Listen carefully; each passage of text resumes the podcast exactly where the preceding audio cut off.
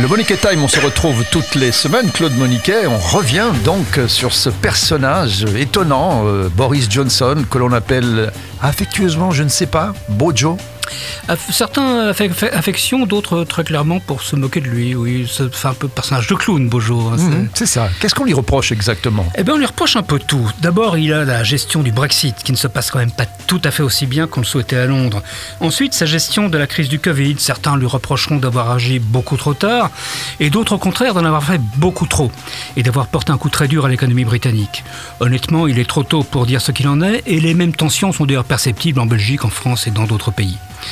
Ce qu'on peut mettre à son actif, cependant, c'est que débarrassé de certaines lourdeurs qui freinent les pays membres de l'Union européenne, Londres a été pionnière dans la vaccination et euh, s'en est plutôt bien tiré. Mais on rétorquera qu'avec une population inférieure de 5 millions à celle de la France, le Royaume-Uni compte 24 000 morts de plus. Mais là aussi, il est trop tôt pour juger des causes et des effets.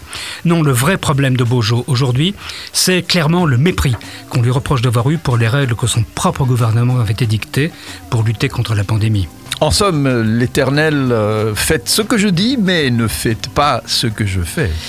Ben, c'est tout à fait ça, oui. Euh, tout part d'une petite sauterie organisée pendant le confinement. Des dizaines de membres de la haute administration se sont retrouvés au 10 Downing Street, les bureaux du Premier ministre, pour une sorte de cheese and wine. Le problème, c'est que c'était en plein confinement, comme je l'ai dit, et qu'à l'époque, les malades mouraient seuls dans les hôpitaux, et que les Britanniques ne pouvaient rencontrer qu'une seule personne n'appartenant pas à leur foyer, et encore à l'extérieur, et en maintenant la, distanciation sociale. Et bien entendu, la pilule est un peu dure à avaler pour ses concitoyens. Et puis les révélations se sont accumulées. Il y a également eu une petite fête fort joyeuse, organisée quelques heures avant les funérailles du prince Philippe. Un manque de tact, pour dire le moins, qui est so shocking pour ceux qui se rappellent que la reine Elisabeth était assise seule sur un banc devant le cercueil de son mari. Cerise sur le gâteau, il n'y a pas eu un seul cocktail, ni même deux, mais il s'en déroulait quasiment un tous les vendredis. Et la défense de Bojo, euh, est-ce qu'elle est à la hauteur de ses péchés euh, Pas vraiment, c'est le moins qu'on puisse dire à nouveau.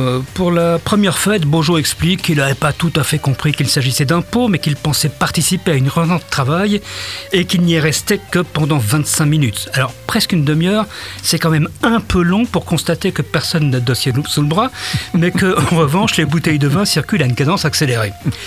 Au point que politiques et éditorialistes se demandent ouvertement s'il vaut mieux pour le Premier ministre passer pour un malhonnête ou pour un imbécile.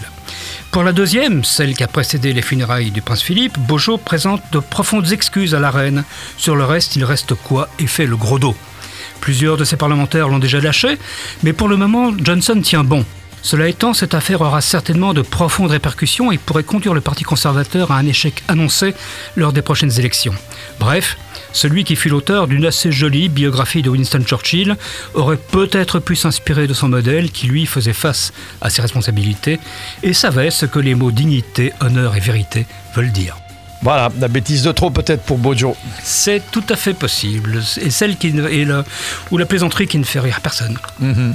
On se retrouve la semaine prochaine pour un autre Monique Time sur SIS. Merci Claude Monique.